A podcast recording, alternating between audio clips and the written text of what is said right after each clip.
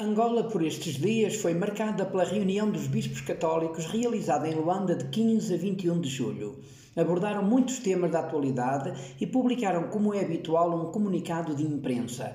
A um mês das eleições, os bispos fizeram uma análise da situação do país. Constataram uma tímida melhoria no tratamento das atividades dos partidos políticos e encorajam todos os órgãos de comunicação a fomentarem a cultura do contraditório e da informação imparcial, a bem da cidadania e da democracia. Mas também constataram e denunciaram vários focos de instabilidade pré-eleitoral, com sinais claros de violência física e verbal entre os partidos políticos, pelo que apelam para a necessidade da salvaguarda da paz e da reconciliação dentro das legítimas diferenças.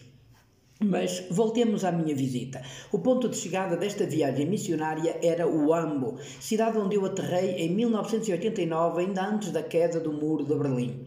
De 17 a 24 de julho, decorreu o sétimo capítulo provincial dos Espiritanos com o lema Eis que renovo todas as coisas, na continuidade do capítulo geral dos Espiritanos, realizado na Tanzânia em outubro de 2021.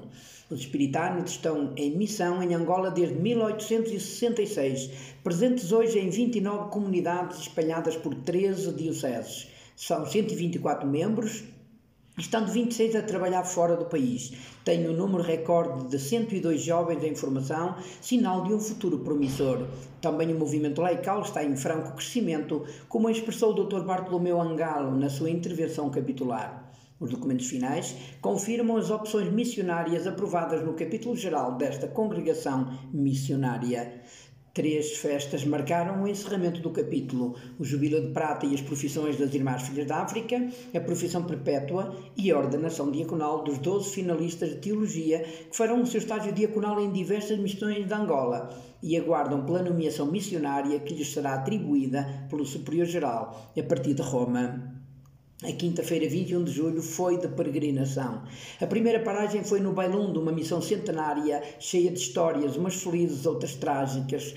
Ali vimos as estruturas criadas pelos espiritanos e pelas Irmãs de São José de Coloni, com investimentos na pastoral, na saúde, educação e desenvolvimento. Prestamos uma sentida homenagem ao Padre José Afonso Moreira, que ali viveu dezenas de anos, resistiu a todo o tempo da guerra e seria barbaramente assassinado quando os combates já tinham acabado. Está sepultado no cemitério da Missão.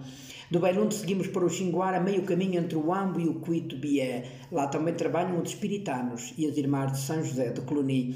Visitámos o grande centro de peregrinações da Diocese do Cuitubié, o Santuário do Monte Chimbango, onde se congregam milhares de pessoas a 12 e 13 de maio para celebrar a padroeira Nossa Senhora de Fátima. Este morro, de onde se vislumbra uma paisagem de sonho, já era local de devoção a Nossa Senhora no tempo colonial, mas a construção do atual santuário a céu aberto deveu-se sobretudo ao padre Agostinho Loureiro, espiritano de Barcelos, recentemente falecido. De regresso ao Ambo, passámos junto ao memorial que recorda a emboscada que matou o padre Nicolau Ligarte, espiritano holandês, cujo túmulo visitei no cemitério de São Pedro, no Ambo, e Adriano Cassala, diocesano do Ambo, durante a Guerra Civil.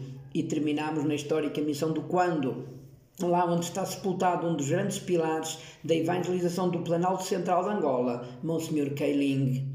Com passado histórico e presente muito ativo, a Missão Espiritária em Angola tem as portas abertas para um futuro muito promissor.